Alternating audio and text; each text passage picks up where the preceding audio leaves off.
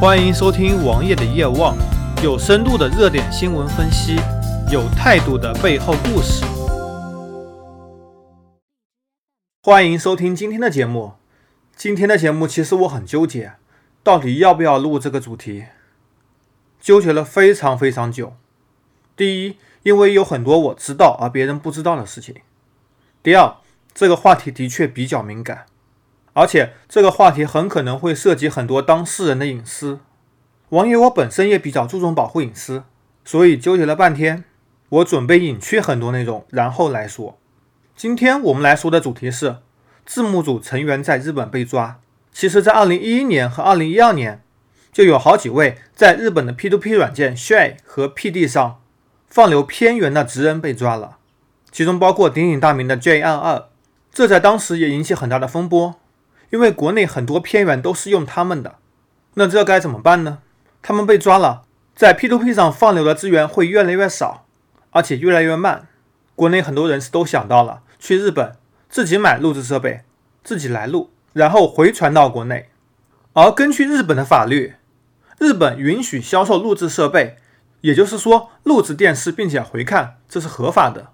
但是分享和传播，这就是违法的了。因为这涉及到版权人的利益，其实国内也差不多。如果你在自己家里下点小黄片，自己观看，这是可以的。但是如果上传和分享，这就是违法的，这就涉及到了传播淫秽色情罪。回到今天的话题，其实被抓这次已经是第五个人了，而前四个人都没有引起非常大的风波。第五个人为什么我要来说一说？主要是因为昨天他上了微博的头条，而之前被抓的四个人和这次这个第五个人。其中有四位都和我在一个群里，有一位见过面，两位比较熟悉。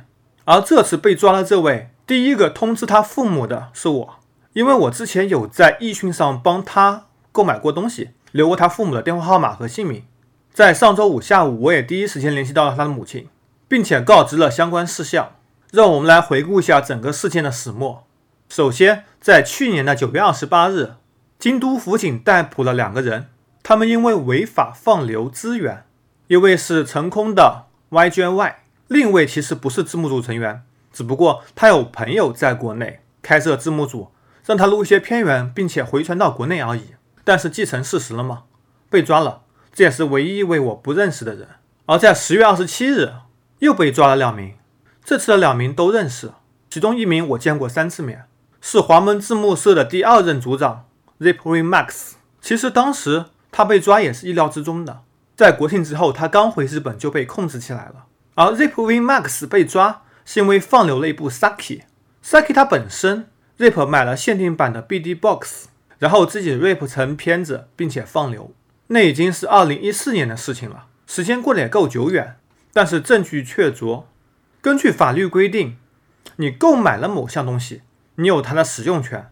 但是你没有分享他的权利。当时 Zip 刚刚被抓的时候，在微博上引起了比较大的风波。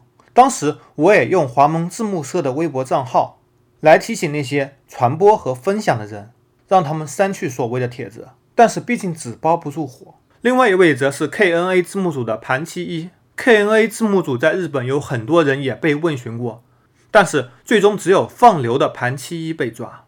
这也是日本为什么要来抓放流的原因。而这次被抓的冯成伟，他在去年的九月就被调查了，在被请喝茶之后，第二天就买了机票回了国内。回到国内，跟我们说到一些他在日本的事情，并且告知我们，京都府警名叫小田泰士，一直有和他通过邮件联系，让他赶快回日本。他在国内待的蛮好的。过年前我和他聊天中也说到，他不打算再回日本了，因为这件事情肯定要抓他。但是不知道为什么。他在上周四飞去了日本，他的母亲也告知，上周四的上午，他给家里打过电话，说已经顺利到达日本了。结果周四晚上就被抓了，周五新闻就见足报端了。我也是很诧异，之前都有说过不去日本了，但是他为什么要回去？这里是一个非常大的疑点。而他所做的事情就是下载蓝光圆盘，然后把它 rip 成 BD rip，提供给某些字幕组。添加字幕并且发布，他也涉嫌到了把自己的 BD Rip 分享给了其他人，这就是为什么要抓他的原因。目前他被关在哪里也不得而知，我们也正在聘请律师来帮助他。根据日本的法律规定，拘留最高为二十天，你必须要在这二十天内让律师介入，保证不被立刻起诉，这样事情就会好解决很多。如果这二十天内被起诉了，可能面临的是牢狱之灾。如果过了这二十天，事情可能并没有想象中的那么严重。毕竟字幕组的分享并没有盈利，而国内其实只有两家字幕组是盈利的，一家叫做猪猪，另外一家大家都知道。有人要问了，整个事情为什么会发展到今天这个地步？其实目前有两种猜想，都只是猜想。第一是有人举报，因为被举报的这几部片子之间会存在一定的联系。另外一种猜想就是我刚刚所说的小田泰士这个京都府警，他收集到了一些用户资料，并且主动去联系动画制作公司，询问是否需要起诉。如果需要起诉，就来抓人；如果不需要起诉，就 pass。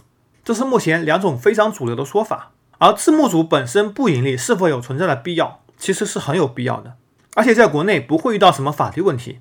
毕竟有版权的那些部门，比如说哔哩哔哩。他也伸手向字幕组要字幕，他们购买了版权，索要字幕组的字幕，并且予以发布。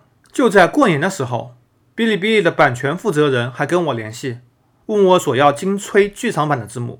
其实，在国内并没有太大的影响，毕竟你没有传播淫秽色情嘛。还有很重要的一点是，国内那些在线网站所谓的有正版资源，但他们的翻译却非常的惨。那么，现在在日本的字幕组成员应该怎么做呢？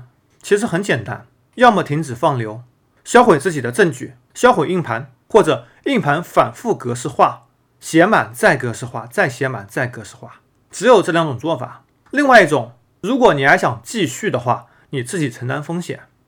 你如果愿意承担风险，想继续的话，那么好，你可以先加密打包文件，然后通过加密的 FTP 传输到欧洲的服务器上，国内再从欧洲服务器上下载即可。这样，日本的警方和运营商。就非常非常难监控到这些数据，这也是相对安全的一种办法。